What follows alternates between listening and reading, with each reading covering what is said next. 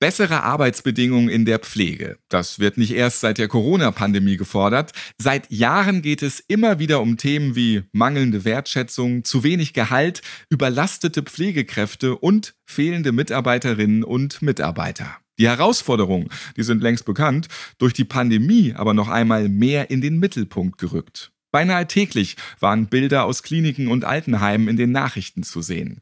In den sozialen Medien wurde der Hashtag nicht selbstverständlich nach einer TV-Sendung tausendfach verbreitet, um den Menschen, die in Pflegeberufen arbeiten, mehr Respekt und Anerkennung entgegenzubringen.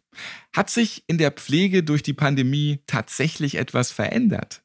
Können Pflegekräfte positiv in die Zukunft schauen? Ja, und wie schaffen es Arbeitgebende und Arbeitnehmende, die in Pflegeberufen arbeiten, optimistisch zu bleiben? Diese Fragen, die wollen wir heute beantworten. Außerdem sprechen wir darüber, wie die BGW Versicherte im Fall einer Corona-Erkrankung unterstützt. Das alles in dieser neuen Podcast-Folge. Ich bin Ralf Potzus. Hallo.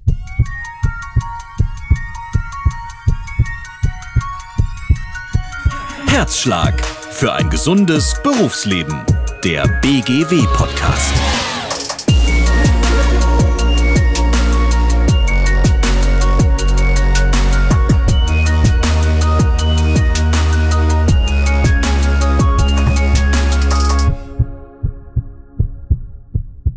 Ziehe meinen Hut vor allen Menschen, die Tag für Tag hart arbeiten, viel Verantwortung tragen und für Menschen da sind, die krank, alt oder verletzt sind.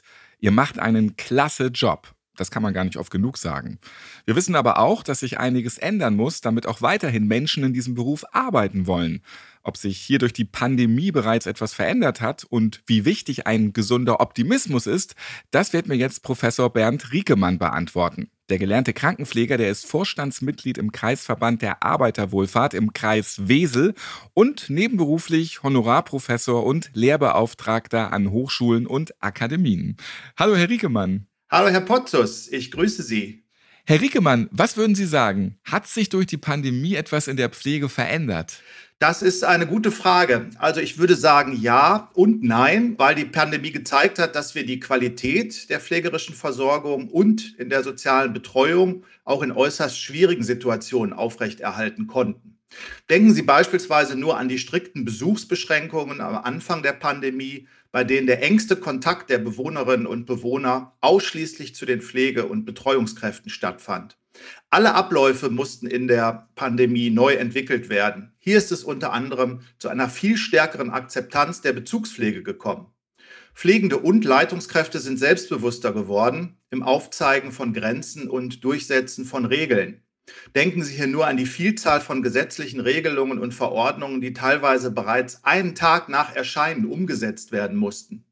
Hier als Beispiel die plötzliche Aufhebung der Besuchsbeschränkungen an Muttertag durch die Corona-Pandemie hat es meines Erachtens auch einen deutlichen Digitalisierungsschub im Bereich der Pflege gegeben. Es musste sich plötzlich mit Videokonferenzen auseinandergesetzt werden. Es fanden plötzlich nur noch virtuelle Einrichtungsbesichtigungen statt.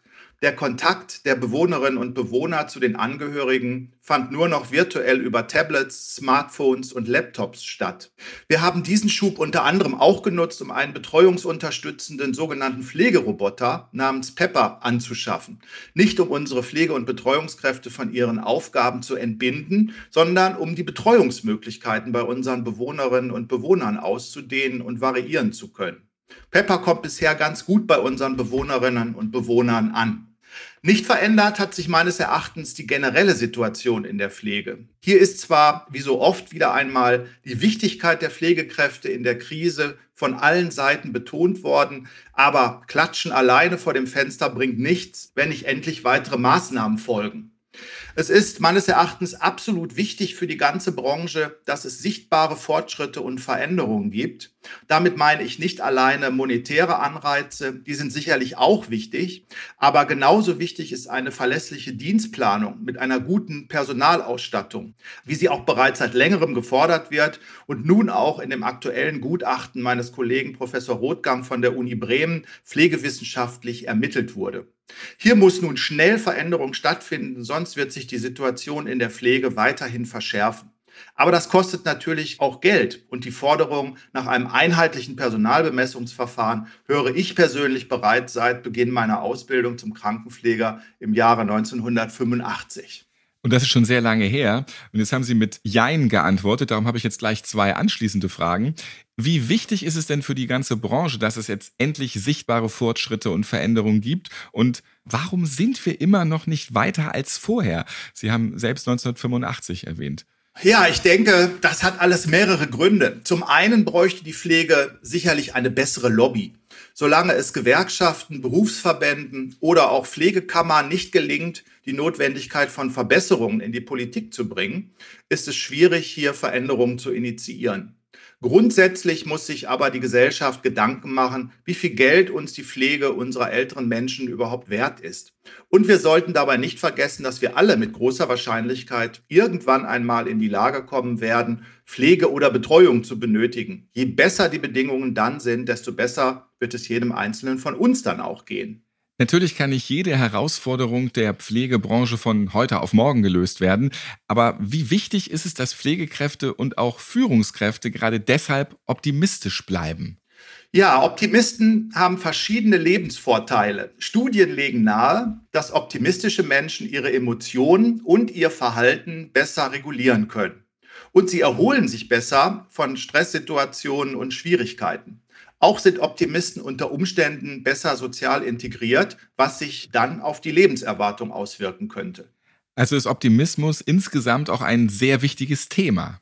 Ja, optimistisch in sein Leben zu blicken hat sehr viele Vorteile. Das haben Forscher nun auch eindeutig belegen können. Optimisten haben beispielsweise größere Chancen, älter zu werden als Pessimisten.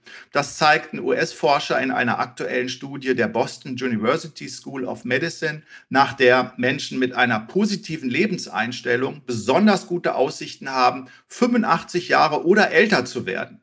Optimismus ist einer der psychologischen Faktoren, die ein Menschenleben verlängern können. Bei ähnlicher Lebensführung leben Optimisten in der Regel länger als ihre pessimistischen Gegenüber und das Wichtigste, Optimismus ist auch erlernbar. Man hat eben bestimmte Möglichkeiten auch in der Wissenschaft entdeckt in verschiedenen Studien, auf die ich im Weiteren noch eingehen kann. Es gibt verschiedene Formen von Optimisten und es gibt auch verschiedene hilfreiche Dinge, die man nutzen kann, um eben Optimismus auch zu lernen. Und das kann im Prinzip jeder von uns lernen. Sind Sie selbst auch ein Optimist? Ja, ich würde mich durchaus selbst auch als Optimisten bezeichnen.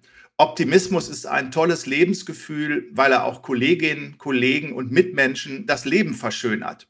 Wer sich und die Welt positiv sieht, lebt einfach entspannter und auch erfolgreicher. Ich habe gehört, es gibt fünf zentrale Optimismus-Varianten.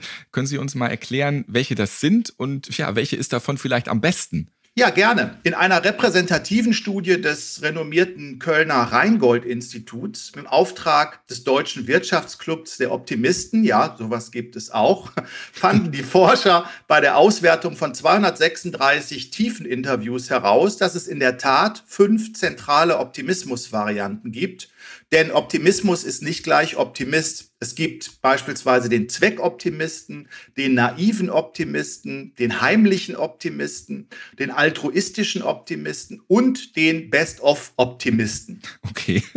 Auf alle Varianten nun einzugehen, würde sicherlich den Rahmen dieses Gespräches sprengen. Überhaupt optimistisch durch das Leben zu gehen, ist auf jeden Fall schon mal besser als pessimistisch zu sein. Aber wenn Sie mich nach der besten Variante fragen, ist das für mich der Best-of-Optimist, der am weitesten kommt. Warum? Der Best-of-Optimist sieht Chancen, ohne die Risiken zu ignorieren. Er wägt ab, ob sich der Einsatz für ein Projekt überhaupt lohnt. Wenn ja, werden die entsprechenden Maßnahmen eingeleitet. Diese Entscheidungen werden mit einem Erfolgsglauben und einem beeindruckend langen Atem auch dann gegen Kritik durchgezogen. Wir wollen den Rahmen tatsächlich nicht sprengen, aber ich bin ungeheuer neugierig. Mich würde noch ein anderer Optimist interessieren. Zweckoptimisten, das haben wir alle schon mal gehört, aber können Sie noch einen erklären? Ja, beispielsweise der Altruismus-Optimist, das ist ein, ein krankhafter Optimist. Also dieser Optimist würde im Prinzip auch nicht seine Kritiker beherzigen. Das würde der Best-of-Optimist schon machen. Also es ist wichtig, pessimistische Menschen im Hintergrund zu haben, die einem auch sagen, okay, die Idee, die ist nix aus den und den Gründen, sodass dann der entsprechende Best-of-Optimist abwägen kann, wie sind die Erfolgschancen, liegen die eben halt über 50 Prozent um überhaupt aktiv zu Na, ansonsten wird er das lassen. Und altruistischer Optimist ist quasi krankhaft optimistisch. Der zieht das durch, egal ob irgendwelche Kritik da ist, egal ob da eine Erfolgschance ist. Das ist im Prinzip äh, auch noch eine Form der Optimistik wie eigentlich immer, man soll halt nicht übertreiben. Es gibt verschiedene Strategien für eine positive und gelassene Grundhaltung. Können Sie uns mal gelassener machen? Haben Sie ein paar Beispiele? Ja, es gibt gute Strategien für eine positive und gelassene Grundhaltung, von denen ich einfach beispielhaft mal drei aufzählen kann und möchte. Pflegende sollten einmal versuchen, sich positive Ereignisse so zu erklären, dass sie permanent bestehende Ursachen haben und demzufolge immer wieder eintreten können. Sie sollten sich sagen, bei mir lief es letzte Woche so gut, weil ich gute Gene habe. Das fördert das Gefühl, ein Glückskind zu sein. Oder sagen Sie sich, Misserfolge sind nicht Ihre Schuld, sondern haben temporäre und spezifische Ursachen. Nur heute und nur bei diesem einen Ding lief es so schief. Die Erfolgstrias der Optimisten lautet, Fehlentwicklungen sind vorübergehend, situationsbezogen und nicht selbstverschuldet. Und es gibt einen relativ bekannten sogenannten Above-Average-Effekt, den überdurchschnittlichen Effekt, also den Effekt, sich im beruflichen und privaten für überdurchschnittlich toll zu halten. Beispielsweise können Sie sich eine Liste machen und äh, mit Dingen, die Sie viel, viel besser als jeder andere können oder bei denen Sie sich für viel besser halten als andere. Das kann beispielsweise ein Lob von Bewohnern oder Patienten sein oder ähnliches. Diese Liste legen Sie dann an einen sicheren geheimen Ort und wenn dann mal wieder Ärger droht, dann holen Sie sich die Liste hervor. Meine persönliche Liste hat übrigens aktuell 35 Dinge, bei denen ich mich für besser halte als jeder andere. Nicht schlecht. Wenn Sie dann Resümee ziehen, steht es 34 zu 1. Das heißt, es gibt immer noch 34 Dinge, bei denen Sie unschlagbar oder ich unschlagbar bin. Was macht dann noch dieser eine Punkt, bei dem es nicht so gut lief? Das ist der Best-of-Optimist. Das ist der Best-of-Optimist und das ist der Above-Average-Effekt. Wie bei allem, wir haben ja auch eben schon kurz drüber gesprochen, ist das richtige Maß entscheidend. Vor lauter Optimismus darf der Realismus jetzt nicht zu kurz kommen. Wie schaffen wir es, den richtigen Mittelweg zu finden? Also wenn zum Beispiel dieser eine Punkt eben jetzt halt nicht so gut war und die 34 anderen sind klasse, aber bei dem einen geht es gerade um Leben und Tod, dann ist es ja schon nicht so unwichtig, dass man diese Kritik vielleicht annimmt. Ja, also ich will das mal so ausdrücken. Der Best-of-Optimismus beginnt bei Projekten erstmal mit einer ernsthaften Machbarkeitsprüfung. Und diese würde erst im zweiten Schritt in eine Erfolgseuphorie münden. Best-of-Optimisten sind deswegen hoffnungsvolle Chancensucher. Sie sehen das Leben positiv, selbst wenn gerade nicht alles optimal verläuft. Sie verschwenden kaum Gedanken an Realitäten, die sich gegenwärtig überhaupt nicht ändern lassen. Sie konzentrieren sich auf das, was Erfolg verspricht, auch wenn dazu viele kleine Schritte nötig sind. Und sie werden bevorzugt erst ab einer 51-prozentigen Erfolgschance aktiv. Das heißt beispielsweise auf die Corona-Pandemie bezogen, der Best-of-Optimist weiß, dass er die Pandemie und die damit verbundenen Bedingungen nicht ändern kann. Er weiß aber auch, dass es in absehbarer Zeit wieder bessere Zeiten geben wird und das macht ihn optimistisch. Das sind die Fakten. Und jetzt lassen wir uns einmal in die Realität gehen. Wir haben vorhin darüber gesprochen, dass Pflegekräfte fehlen, die Pflegenden überlastet sind. Wie kann das jetzt in der Praxis funktionieren? Also können Pflegende sich selbst motivieren? Welche äußeren Faktoren spielen eine Rolle? Und wie kann ich es lernen, in meinem Job oder im Team wieder mehr Optimist zu sein? Ja, ich habe Ihnen gerade schon verschiedene gute Strategien. Es gibt noch ganz viele an der Zahl, die man nutzen kann, um eben diese positive und gelassene Grundhaltung zu bekommen und, und auch eben zu behalten. Natürlich gibt es Dinge, die im Pflegebereich nicht so einfach umzusetzen sind. Beispielsweise ein Tipp wäre, halten Sie sich von Pessimisten fern. Ja, gehen Sie nicht zu pessimistischen Veranstaltungen, benutzen Sie keine Worte wie aber, denn die äh, lassen jedes Gespräch relativ schnell erliegen. Und natürlich in einem Team ist es auch so, dass eine optimistische Grundhaltung vorherrschen sollte und eben das Glas Wasser als halb voll und nicht als halb leer gesehen wird. Aber sowas kann man wirklich lernen, wenn man sich da entsprechend reindenkt, reinbegibt und diese Strategien für diese positive und gelassene Grundhaltung eben lernen und umsetzen. Wie können Arbeitgebende ihre Mitarbeiter und Mitarbeiterinnen motivieren? Naja, die Klassiker haben auch heute noch nicht ausgedient. Ehrliches Lob, finde ich, ist immer noch sehr, sehr wichtig. Wir loben viel zu selten. Sich immer wieder für bessere Arbeitsbedingungen einzusetzen, beispielsweise, wo das möglich ist, bei Podiumsdiskussionen oder Gelegenheiten wie diesem Podcast. Das sind Dinge, die wirken verbessernd. Verbesserungsvorschläge von Mitarbeitenden werden auch immer noch viel zu selten ernst genommen mal ein persönliches Gespräch über die Befindlichkeit. Ich denke, es gibt viele kleine Dinge, die Mitarbeitende motivieren können. Grundsätzlich macht dieser Beruf so viel Spaß und ist so spannend. Positiv denken und optimistisch bleiben. Das ist das Motto für alle, die im Gesundheitswesen arbeiten. Na, dann bleibe ich bei der abschließenden Frage auch optimistisch. Herr Riekemann, wenn Sie sich für den Pflegeberuf etwas wünschen könnten, was ab morgen anders sein sollte, was wäre das? Genügend Personal, das ist für mich das grundsätzlich erstmal Wichtigste. Und das würde vieles vereinfachen. Ein vernünftiger Dienstplan, vernünftige Freizeiten auch geben zu können, ohne dass jemand das dritte oder vierte Wochenende in Folge einspringt. Und grundsätzlich auch mehr Wertschätzung für die Pflegeberufe, sodass Pflegende länger im Beruf bleiben und auch der Nachwuchs dauerhaft gesichert ist. Den Pessimismus, den haben wir heute mal getrost zur Seite geschoben und auch gelernt, was wir mit Optimismus alles schaffen können. Vielen Dank, Herr Professor Driekemann, für diese vielen Tipps. Ja, vielen Dank auch Ihnen für das spannende Gespräch. Zu Recht sprechen wir heute über den Optimismus im Gesundheitswesen. Es gibt nämlich auch jede Menge Punkte, die gut gelaufen sind in dieser Pandemie. Moment mal, werden jetzt vielleicht einige sagen. Was soll da bitte gut gelaufen sein? Ja, ich kann Ihnen ein paar Beispiele nennen. Weltweit haben Forscher in Rekordgeschwindigkeit verschiedene Impfstoffe entwickelt. Mit BioNTech war sogar ein deutsches Unternehmen ganz weit vorne mit dabei. Außerdem hat unser Gesundheitssystem durchgehalten, trotz vieler Erkrankungen und auch schwerer Verläufe. Das System, das war nicht überfordert. Optimistisch bleiben, das fällt sicher nicht immer leicht, vor allem wenn das Virus einen selbst erwischt. Die Wahrscheinlichkeit, sich mit Covid-19 anzustecken, ist im Gesundheitswesen wesentlich höher als in anderen Berufen. Laut einer britischen Studie haben Ärztinnen und Ärzte und Pflegekräfte ein siebenmal höheres Risiko für eine schwere Erkrankung. Aber auch hier werden Pflegekräfte bis heute unterstützt. Die BGW, die unterstützt Pflegekräfte, die selbst an Covid-19 erkranken, mit allen verfügbaren Mitteln. Von der optimalen Versorgung bis hin zur Überwindung der Krankheitsfolgen. Bei der BGW haben Mitarbeiter und Mitarbeiterinnen sogar extra eine Handlungsempfehlung erhalten, damit sie bei Fragen rund um die Themen Behandlung, Rehabilitation und Wiedereingliederung bestmöglich weiterhelfen können. Am Ende sollen nämlich alle Pflegekräfte, die sich Tag und Nacht für die Gesundheit ihrer Patientinnen einsetzen, selbst gesund wieder nach Hause gehen können. Corona wird auch beim diesjährigen BGW-Forum eine Rolle spielen. Zwischen dem 6. und dem 8. September findet der Online-Kongress zum Thema Sicher und gesund in der Behindertenhilfe statt. TeilnehmerInnen, die in Einrichtungen der Behindertenhilfe arbeiten, die können bei diesem Online-Kongress einiges für ihre tägliche Arbeit mitnehmen. Außerdem werden spannende Fragen mit Beteiligten aus Einrichtungen, Arbeitnehmer sowie Arbeitgebervertretungen, Verbänden und Sozialversicherungsträgern diskutiert.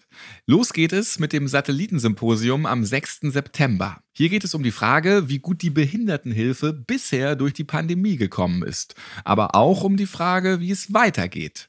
Moderiert wird das Ganze von der Moderatorin Ninia Lagrande. Ganz interessant ist übrigens auch eine Kundenbefragung, welche die BGW im November 2020 durchgeführt hat. Erste Ergebnisse davon werden im Rahmen des Satellitensymposiums präsentiert. Der BGW ist es nämlich sehr wichtig, die Unternehmen in besonders herausfordernden Zeiten, wie jetzt in der Pandemie, nicht alleine zu lassen. Es gilt, das Geschehene aufzuarbeiten und daraus die entsprechenden Schlussfolgerungen zu ziehen. Kunden verschiedener Branchen sind deshalb befragt worden, angefangen bei der Behindertenhilfe. Die ersten Ergebnisse, die sind bereits ausgewertet und werden dann auf dem BGW-Forum im September vorgestellt. Was man jetzt schon sagen kann, die Pandemie hat das Verhalten in Bezug auf Arbeitssicherheit und Gesundheitsschutz disruptiv und dauerhaft positiv verändert. Sie wirkt wie eine Art Beschleuniger, was Arbeitsformen und Informationsverhalten, ja und auch die Erwartungen an die BGW betrifft. Prävention und Gesundheitsschutz, die haben nochmal einen größeren Stellenwert bekommen. Auch in dieser Branche, die bereits vor der Pandemie schon großen Wert auf Sicherheit und Gesundheit bei der Arbeit gelegt hat. Es wurden aber auch Wünsche in Bezug auf Präventionsangebote geäußert, zum Beispiel eine einfache Übersetzbarkeit von Regeln und Vorgaben, ebenso hohe Praktikabilität und Alltagstauglichkeit. Außerdem wurde der Wunsch deutlich, dass die BGW ihre Rolle als Interessensvertretung bewusster einsetzen soll. Carsten Schaschetzky, BGW-Leiter des Bereichs Modellvorhaben und Kongresse Hamburg, organisiert mit seinem Team den dreitägigen Online-Kongress. Auch die Einrichtungen der Behindertenhilfe standen und stehen in den Zeiten der Corona-Pandemie vor großen Herausforderungen. Ziel aller Maßnahmen ist es, Mitarbeiterinnen und Mitarbeiter sowie Beschäftigte vor einer Infektion mit dem Coronavirus zu schützen. Mit kreativen und praxistauglichen Maßnahmen wurden Hygieneregeln, Abstandsgebote und Kontaktreduzierungen für alle Personen in den Einrichtungen umgesetzt. In der nächsten Podcast-Folge gibt es noch mehr spannende Themen rund um das sichere und gesunde Arbeiten in der Behindertenhilfe. Mehr Infos zum BGW-Forum 2021 finden Sie unter www.bgwforum.de slash Behindertenhilfe. Ja, und natürlich auch auf der Webseite der BGW.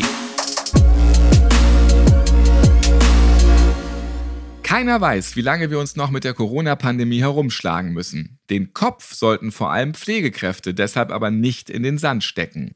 Wie wir von Professor Riekemann gehört haben, müssen wir optimistisch bleiben. Unterstützung gibt es beim Thema Corona außerdem jederzeit von der BGW. Arbeitgebende und Arbeitnehmende, die erhalten hier Beratung zu den verschiedensten Themen. Wenn Sie dazu noch mehr Infos brauchen, ja, dann schauen Sie doch einfach auf folgender Webseite vorbei www.bgw-online.de slash Corona. Ich freue mich, wenn Sie auch beim nächsten Mal wieder mit dabei sind. Bleiben Sie gesund.